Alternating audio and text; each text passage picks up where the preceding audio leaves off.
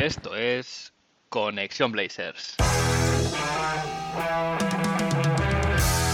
Roy, open three, got it! One point game! Lillard, long range three, and it's good!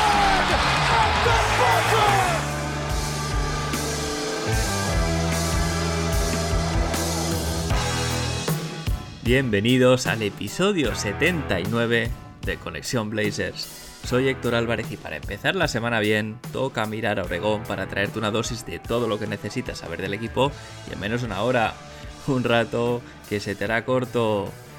Se cierra el 2022 y empieza el nuevo año 2023. Antes de nada, quiero desearos lo mejor para este nuevo año. Espero que sea un gran año para todos y también, como no, para nuestros Portland Trail Blazers. Eh, unos Trailblazers que, dicho sea de paso, no están en su mejor momento. El equipo sigue con sus problemas de consistencia, con un ataque plano, una defensa que dista mucho de lo visto en el primer tramo de la temporada. Cada vez más, los ojos están puestos en un Chance Billups que no parece ser capaz de encontrar soluciones para mejorar lo que vemos ahora mismo en la pista. Esta semana eh, nos deja el equipo con un balance de 18 victorias, 17 derrotas, octavos en la conferencia oeste, en una de las plazas que daría, derecho a jugar el play-in. Y es que hemos tenido dos partidos y el, récord ha sido de uno ganado, uno perdido. Si vamos a nivel estadístico, a repasar cómo, cómo, está el equipo tras esta semana, en las estadísticas que podemos encontrar en la web de la NBA, nba.com, el equipo está ahora mismo el noveno en rating ofensivo, subiendo una posición respecto a la semana pasada. Se mantiene en el ranking 23 en cuanto a de rating defensivo. Pierde una posición en lo que sería el net rating. Ahora mismo está el decimosexto. Y es que, como sabéis, eh, para mi modo de entender, el net rating es la estadística que que habla bien de los equipos. ¿eh? Es una. A veces no hay que mirar tanto el offensive rating y el defensive rating por separado, sino cómo, ambos combinan con, con, este net rating. Que los buenos equipos suelen ser los que están arriba en esta, en esta clasificación. En el episodio de hoy repasaré los dos partidos de la semana con sus crónicas, tendremos Dame Time y también un balance de lo que ha sido el año 2022 para la franquicia. Pero antes, eso sí, vamos a ver qué ha pasado en Rip City esta semana.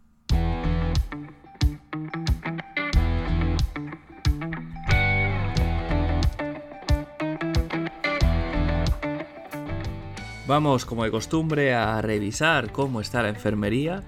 Eh, Nasir Little sigue, sigue en dique seco por estos problemas en la cadera derecha. En principio, a mitad de este mes, final más bien de este mes, deberíamos tener esta reevaluación y alguna indicación más de al menos una actualización en los plazos para su recuperación.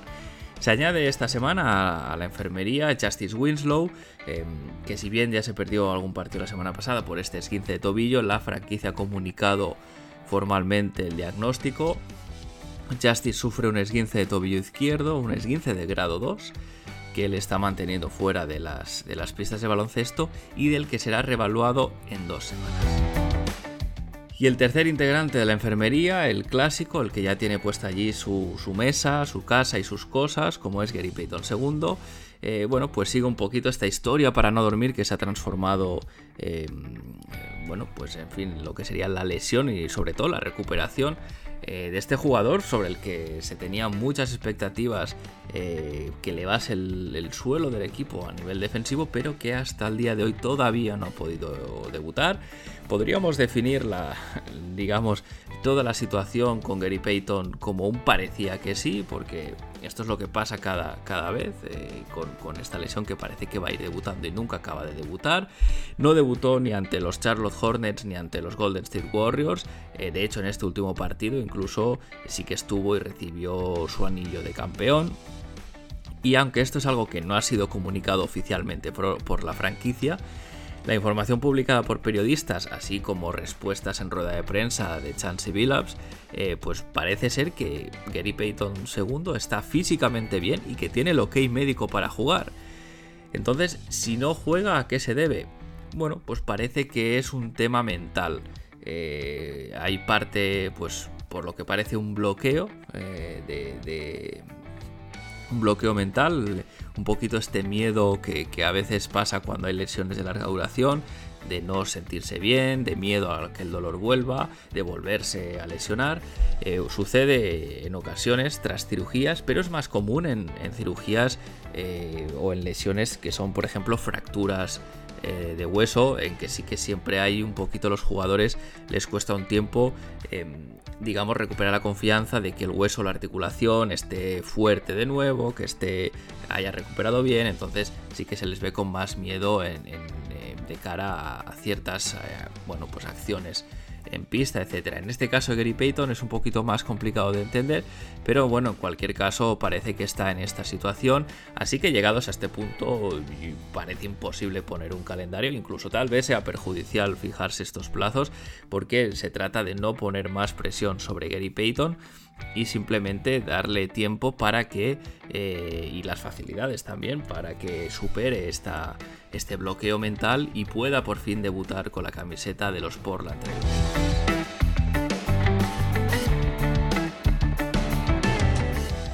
En otro orden de cosas, Sean Hiking, periodista que eh, tiene su propio, su propio medio, The Rose Garden Report, informaba que tras una semana sin estar con el equipo por motivos personales, el entrenador asistente Steve Hetzel ya está de vuelta con, el equipo.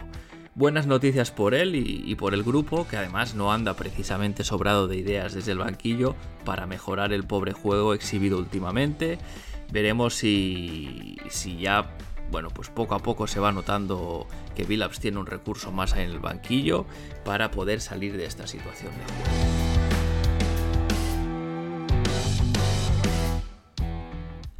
Y con la vuelta a casa del equipo y tras el partido contra los Charlotte eh, Hornets, se dio una buena ocasión para que Demian Lillard pudiese celebrar convertirse el máximo anotador histórico del equipo, esta vez con la afición. Dame estuvo acompañado por su familia y dio un emotivo discurso sobre lo que significaba para él el récord, la franquicia y la ciudad de Portland. Decía también en este discurso que no está acostumbrado a los focos, eh, ni hablar sobre él mismo, y también eh, apuntaba que solo le falta una cosa por conseguir, que es el ansiado anillo.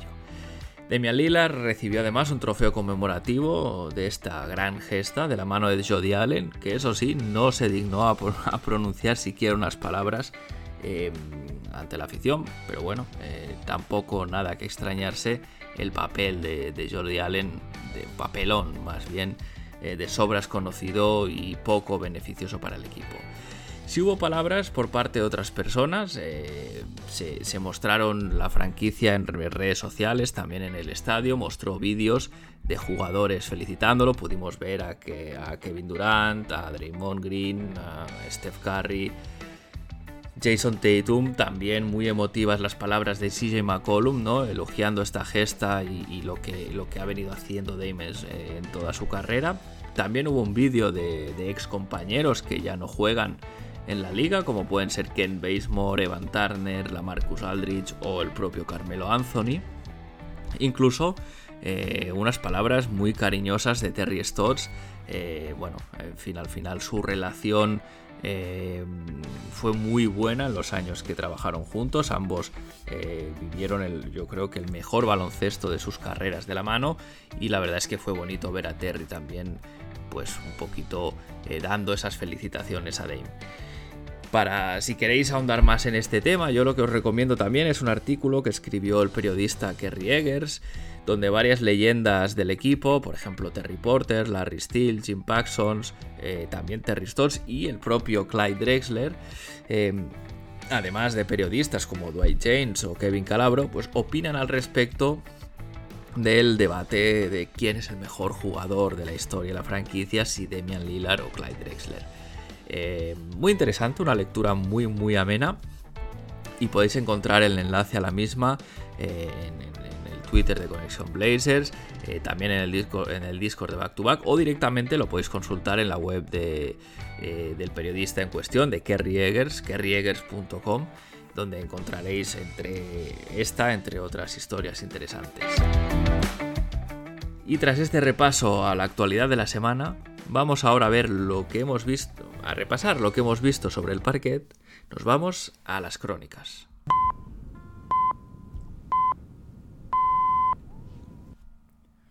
Empezaba la semana, partido el lunes, día 23, contra los Charlotte Hornets en el Moda Center y el equipo cerraba el partido con una victoria por 124 a 113. El quinteto fue la unidad de gala, Demian Lillard, Anthony Simons, Josh Hart, Jeremy Grant y Yusuf Nurkic. En un partido sin defensas en la primera mitad, los Portland Trail Blazers encajaron 67 puntos eh, en, esta primera mitad. Además, 67 puntos de mano del peor ataque de la liga. Una situación inasumible contra si hubiese sido este partido contra equipos de mayor calidad y que de hecho podía haber costado el partido al equipo. Eh, evidentemente fue un mal inicio. Eh, de hecho, en el primer cuarto, solo en el primer cuarto, el equipo acumuló 8 pérdidas de todos los colores además. Y de hecho los Hornets llegaron a ir 14 arriba en, el segundo cuarto, pero un arreón final antes del descanso dejó las cosas eh, solo, eh, solo 7 abajo para los locales. Las cosas, eso sí, cambian, cambiaron al descanso. Yusuf Nurkic sacó su versión más dominante. De hecho, esta era una de las claves que daba para el partido en el pasado episodio, debido a la, falta de una referencia a la pintura de los Hornets. Y de la mano de Nurkic, los Blazers dieron la vuelta a la tortilla eh, con un, parcial favorable de 12 puntos en el tercer cuarto. En este cuarto, solo en el tercer cuarto, Yusuf Nurkic firma números de escándalo, 12 puntos, 6 rebotes y 4 asistencias. A partir de ahí, el partido se cerró sin complicaciones, con 10 puntos de Jeremy Grant en el último cuarto. Los Hornets realmente no pusieron en ningún momento en apuros la victoria de, nuestros Blazers. Conclusiones y cosas a destacar. Bueno, lo primero es que hay que hablar de Yusuf Nurkic porque a este nivel le cambia la cara al equipo tanto en ataque como en defensa. Fue sin duda el mejor del partido y de hecho trascendió que Chansey Billups, vamos a decir, le leyó la cartilla al descanso y que eso le motivó a salir mejor, más concentrado en la segunda mitad. De hecho, el bueno de Nurkic, nuestra bestia bosnia, acaba el partido con 28 puntos, 15 rebotes, 6 asistencias, 2 robos, 3 tapones y además eh, afinando y muy muy certero desde el triple. Tira 7 triples en este partido y anota 5.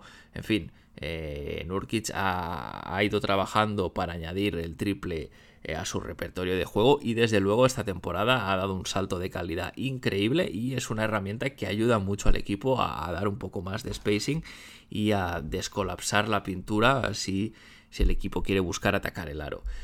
Jeremy Grant también estuvo muy bien, acabó con 32 puntos, 10 rebotes, 5 asistencias, un robo y 2 tapones, también muy fino desde la línea de 3, de, puntos, como viene siendo habitual en él, 4 de 6 en triples. Eh, la otra cara de la moneda fue Demian Lillard, que estuvo muy mal en el tiro. Eh, Dame solo pudo anotar uno de los 10 triples que tiró. Además, forzando tiros siempre bastante complicados. Eh, bueno, pues digamos de estos tiros que son muy difíciles de meter, que necesitas una noche particularmente inspirada para, para que así sea. Lo mejor es que, bueno, pese a su mala noche, pues al final el equipo gana el partido, que es lo que cuenta. Vimos, como es habitual, poca aportación del banquillo. Trendon Watford solo anota dos puntos. Shadon Sharp, cero. De hecho, ni siquiera mira el aro, no, no, no acaba, acaba el partido y ni siquiera ha tirado en, los siete minutos y pico que juega. Y vimos demasiados minutos de los jugadores titulares.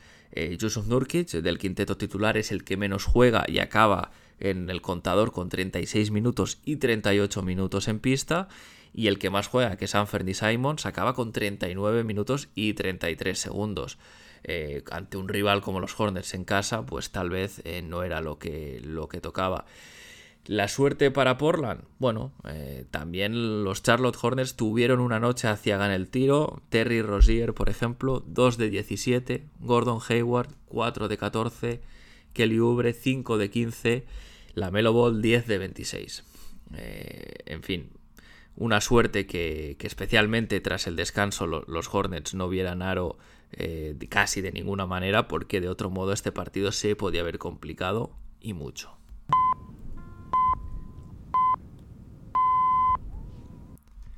El viernes partido contra los Golden State Warriors y derrota por 112 a 118. El quinteto en esta ocasión fue Demian Lillard, Anthony Simons, Josh Hart, Jeremy Grant y Drew Eubanks. Yusuf Nurkic fue baja a última hora. Este fue un partido de esos que dejan tocado al aficionado.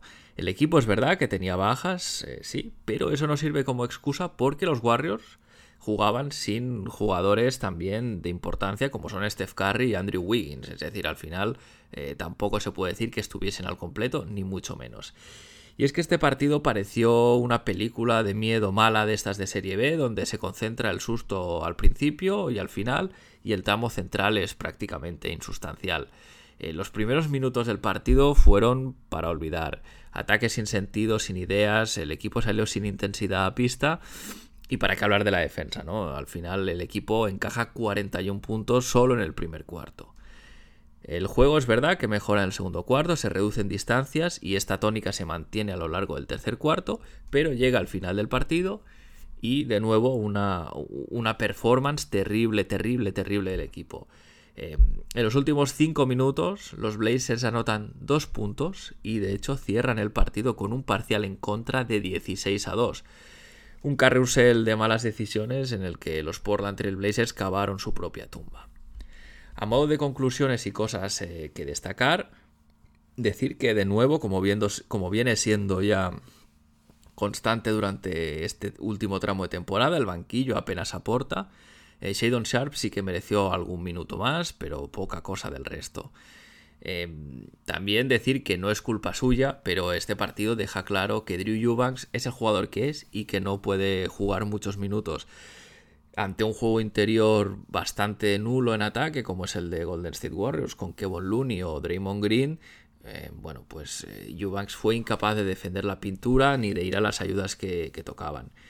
Bueno, sabemos que en un rol de banquillo como Energy Guy, que, se dice por, por, los Estados Unidos, pues su papel es ok, está bien, pero más allá de eso es peligro. Y como ya se anticipaba, las bajas de Nurkic, los partidos que se pierde la bestia bosnia, son duros eh, de, ver con, con como titular. Hablando de Energy Guys, eh, Josh Hart estuvo muy bien, fue de lo poco salvable del partido, acabó con 12 puntos, 11 rebotes, 7 asistencias, añadió también un tapón bastante chulo a Draymond Green y, de hecho fue uno de los jugadores que con su esfuerzo y su garra más remó para poder ganar este partido. A mi modo de ver, además este partido escenifica, por así decirlo, un problema preocupante y es la falta de plan y la falta sobre todo de respuestas en el banquillo. Ya viene pasando en varios partidos, pero este en concreto fue un caso palmario de mala gestión de Chance Billups. Eh, no parece muy bien saber qué hacer. Los inicios del partido, el equipo sale como si fuese a un calentamiento, con poca intensidad, con poco orden. Ahí Chansey tiene su cuota de responsabilidad, evidentemente, no, no solo es de los jugadores. Eh, además, insiste en estas unidades, en estos quintetos totalmente improductivos, eh, juntando minutos de Trendon Watford, Drew Eubanks y Justice Winslow, que bueno, en este partido sí que es verdad que no estaba por lesión, pero bueno, se podría aplicar a Keon Johnson que entró y tuvo minutos en su lugar.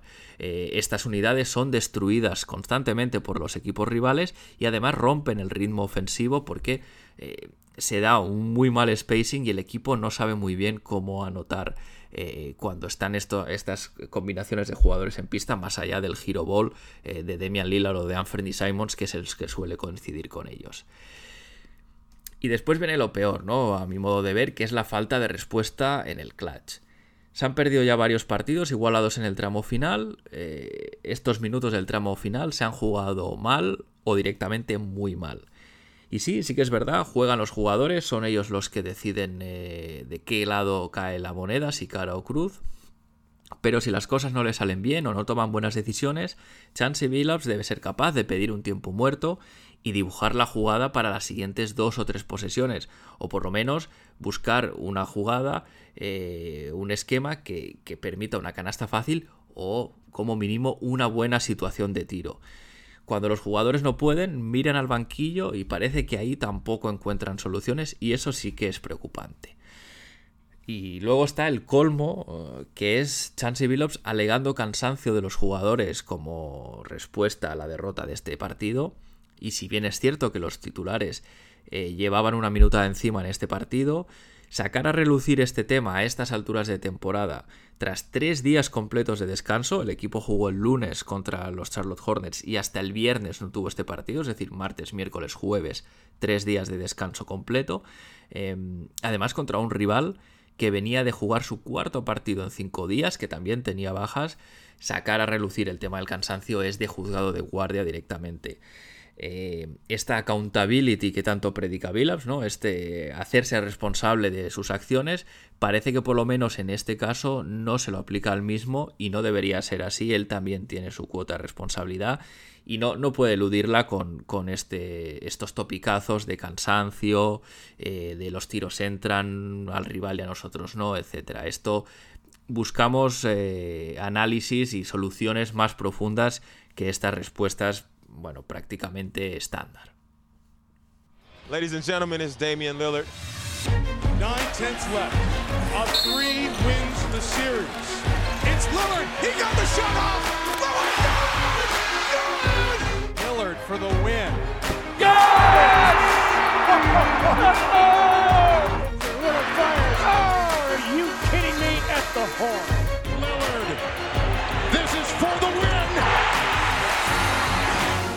Damian how dare you! Y en este episodio de cierre de 2022 y de inicio de 2023, Dame Time no va a ser un premio al mejor jugador de la semana, sino al mejor jugador de los Portland Trail Blazers en el año 2022. Y este jugador no puede ser otro que Anthony Simons. Este año hemos visto cómo las cosas hacían clic para Ant, cómo finalmente florecía y explotaba eh, para convertirse en el escudero de Dame y futuro de la franquicia. Tras varios años en que no acababa de eh, mostrar ese potencial que se decía que tenía en el seno de la franquicia, finalmente lo ha podido mostrar, lo ha podido enseñar en pista y en este 2022 sus números en los 60 partidos que ha jugado son muy buenos. 60 partidos, como decía, en los que además ha sido en muchos de ellos la referencia por no estar Demian Lillard en pista, en 36 minutos de juego, ha promediado 23 puntos, 3 rebotes, 5 asistencias, 0,8 robos también por partido y con unos porcentajes eh, bastante, bastante espectaculares, especialmente en lo que se refiere al tiro, al tiro de 3 puntos, a los triples, donde ha acabado con un 40,1%, también un 88% en tiros libres y un 45% en tiros de campo, que también está muy bien. Como dicen los americanos, sky is the limit para Anferny y su techo aún está por ver. Si sigue progresando a este nivel, sin duda, dará muchas alegrías a los aficionados.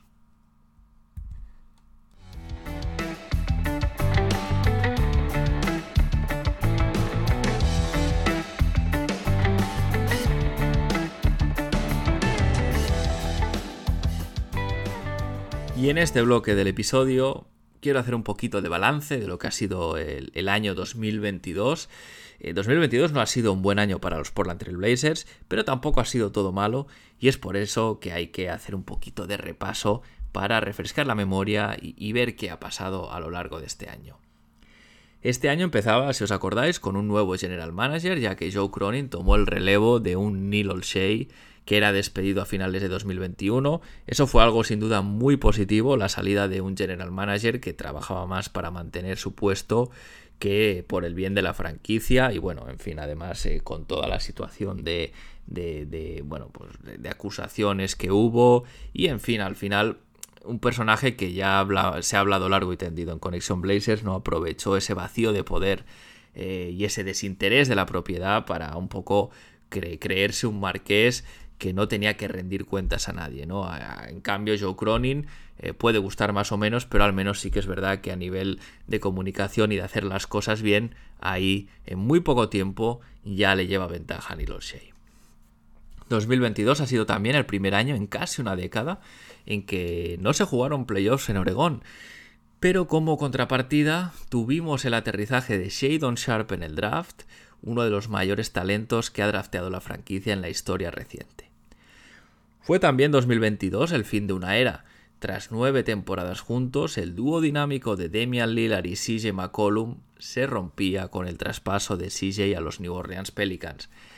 Se ponía así fin a una pareja histórica, Un dúo que tal vez se rompió demasiado tarde, tal vez se debió romper antes, pero no por ello fue menos emotivo y menos raro ver jugar a CJ con la camiseta de los Pelicans cuando vino de visita al Moda Center. Pero este vacío que dejó el bueno de CJ lo han ocupado rápidamente dos cracks como son Josh Hart y Jeremy Grant, que con su energía, su buen rollo, su esfuerzo y su rendimiento se han convertido en favoritos del público rápidamente. Dos jugadores, además, que son muy compatibles a nivel deportivo también con Damian Lillard. 2022 ha sido además el año de la explosión de Anthony Simons, eh, como comentaba en Dame Time, un Anferny que ha confirmado este potencial que veían en él sus compañeros y también la front office. Hay que recordar que Neil O'Shea decía que era el jugador con más talento que nunca había drafteado. Anferny ha demostrado que puede ser All-Star y con solo 23 años que tiene, su techo está aún por ver. 2022 ha sido también el año de la recuperación de Dame, que tras varias temporadas arrastrando esta lesión en el abdomen, Finalmente se operó y se recuperó con éxito porque ha vuelto a su nivel habitual, hasta el punto de conseguir convertirse en el mayor anotador de la historia de la franquicia, que no es moco de pavo. Y este año 2022 también ha puesto en duda la idoneidad de Chance Billups como entrenador, si bien la pasada temporada no puede servir como base para evaluar o juzgar su trabajo debido a todas las circunstancias, la lesión de Demian Lillard, eh, la, dirección de tanqueo por la que opta la front office, lo visto este año sí que le deja en evidencia. Sin ideas en el clutch, incapaz de elevar el nivel defensivo del equipo y con un ataque que ahora mismo es peor que el que heredó, por así decirlo. Eso sí, no quiero acabar con algo negativo quiero establecer un paralelismo, las cosas pueden mejorar. Los, Boston Celtics, por ejemplo, la temporada pasada no funcionaban, parecía que Ime Udoka no era el entrenador adecuado y a partir del mes de enero fueron capaces de darle la vuelta a la, situación y de qué manera. No creo, eso sí, que los Blazers lleguen a jugar las finales de la NBA, ojalá lo veamos, pero el equipo tiene mucho margen de mejora, tiene potencial para jugar mejor también. De la mano del liderazgo de Demian Lillard, imposible no creer. Y acabo este, este bloque eh, con preguntándome qué le pido al 2023 en términos baloncestísticos. Pues ver a unos Blazers parecidos a la versión del inicio de la temporada. Un equipo intenso, un equipo con ganas, un equipo con garra, que además juega un baloncesto solidario, un baloncesto competitivo. Y lo que es aún más importante, que divierte y hace disfrutar a la afición. Si ya lo han conseguido hace un par de meses, creo que pueden volver al camino correcto y darnos alegrías de aquí a final de la temporada.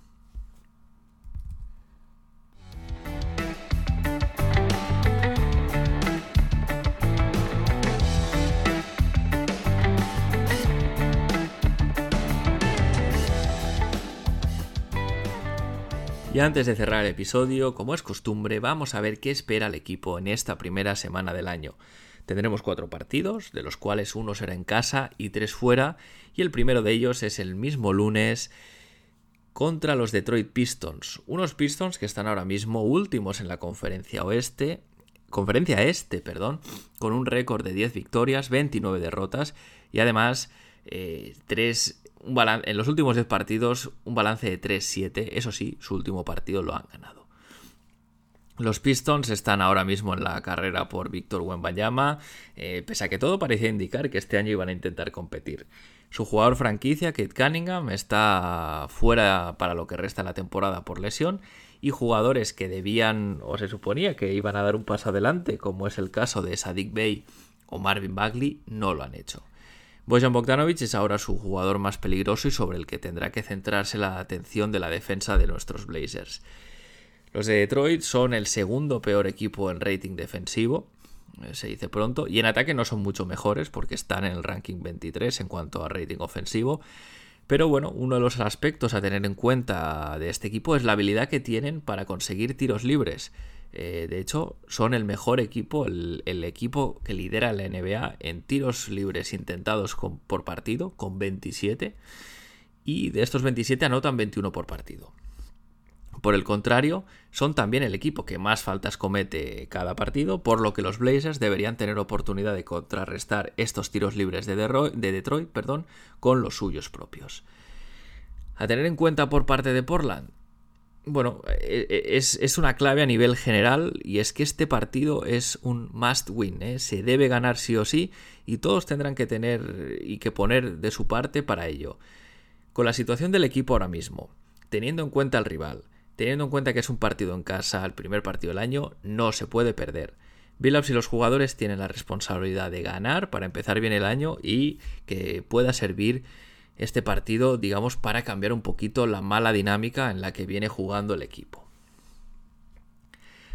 Tras este partido contra Detroit, el miércoles, partido en Minnesota contra los Timberwolves, unos Timberwolves que ahora mismo están con un balance de 16 victorias, 21 derrotas, eh, están en el, puesto 11 en la conferencia oeste, eh, lo que les dejaría ahora mismo sin siquiera la posibilidad de jugar play-in. Y en los últimos 10 eh, partidos, solo 3 victorias y llevan 6 derrotas seguidas.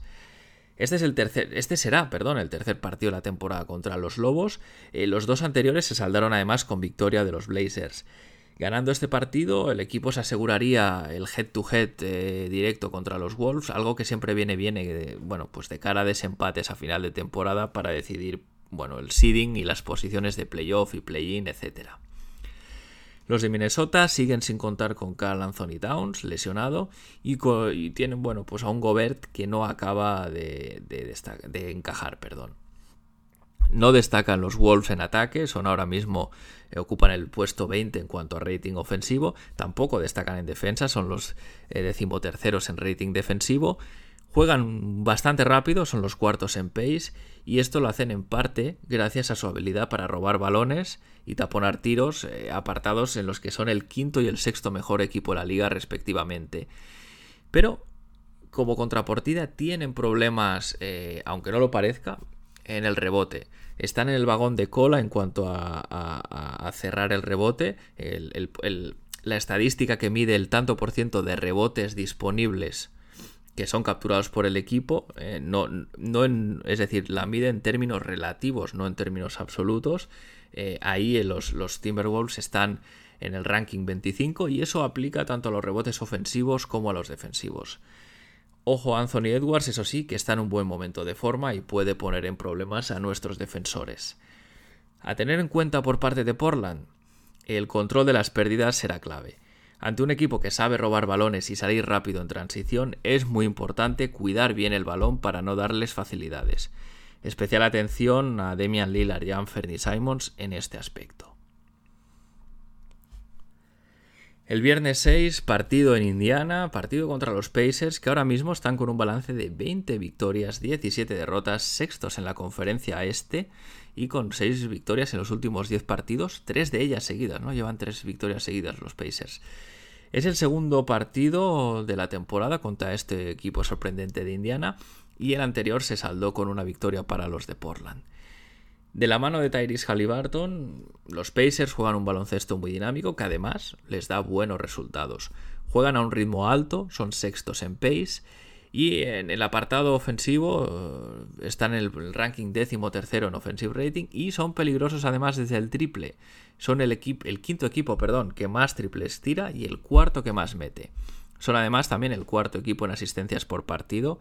Eh, esto, como decía, en gran parte gracias al impacto que tiene Halliburton en su juego. En cuanto a la defensa, los Pacers no son nada del otro mundo, están en el puesto vigésimo primero en cuanto a rating defensivo y tienen problemas además para cerrar el, rebote, perdón. Eh, son el penúltimo equipo en esta estadística del porcentaje de rebotes capturados, sobre todo en los defensivos. Este es un dato interesante teniendo en cuenta que Miles Turner es el pivo titular de Indiana y es un jugador que gusta mucho a un sector de aficionados de Portland. Bueno, pues en el caso de Turner no es oro todo lo que reluce. A tener en cuenta por parte de Portland, eh, la clave, una de las claves por lo menos, defensa en la pintura. Miles Turner sacará a Nurkic de la zona, por lo que habrá que ver qué idea Chance Billups para paliar esta situación eh, y que no quede la pintura totalmente a merced eh, de los jugadores de los Pacers. Y para cerrar la semana, el domingo día 8, visita a la pista de los Toronto Raptors, partido contra los de Canadá, que ahora mismo están con un balance de 16 victorias, 20 derrotas, puesto número 11 en la conferencia este, también sin acceso a playoff ni a play-in, y con un, un balance en los últimos 10 de 3 victorias y 7 derrotas. De hecho, los Raptors están en una situación compleja, eh, son un equipo ahora mismo sin una referencia interior clara y con un Fred Van Vliet que no está al nivel de otros años. Entonces, con, estos condicionantes, su estilo de todo wings, ¿no? todo aleros altos eh, y largos en pista, no acaba de carburar. De hecho, hay rumores de que podrían optar por reconstruir o dar salida a alguna de las piezas importantes de cara al trade deadline. Los de Toronto juegan lento, igual que los Portland Trail Blazers, y están en, la media tabla en cuanto a offensive rating se refiere, están en el ranking 15. Son poco eficientes, eso sí, eh, son el equipo en el ranking 27 en cuanto a porcentaje de tiros de campo y de hecho son los penúltimos en cuanto a porcentajes de tiros de 3 con un 32,8% bastante bajo. Lo compensan, eso sí, con muy pocas pérdidas, son los mejores de la liga en ese aspecto.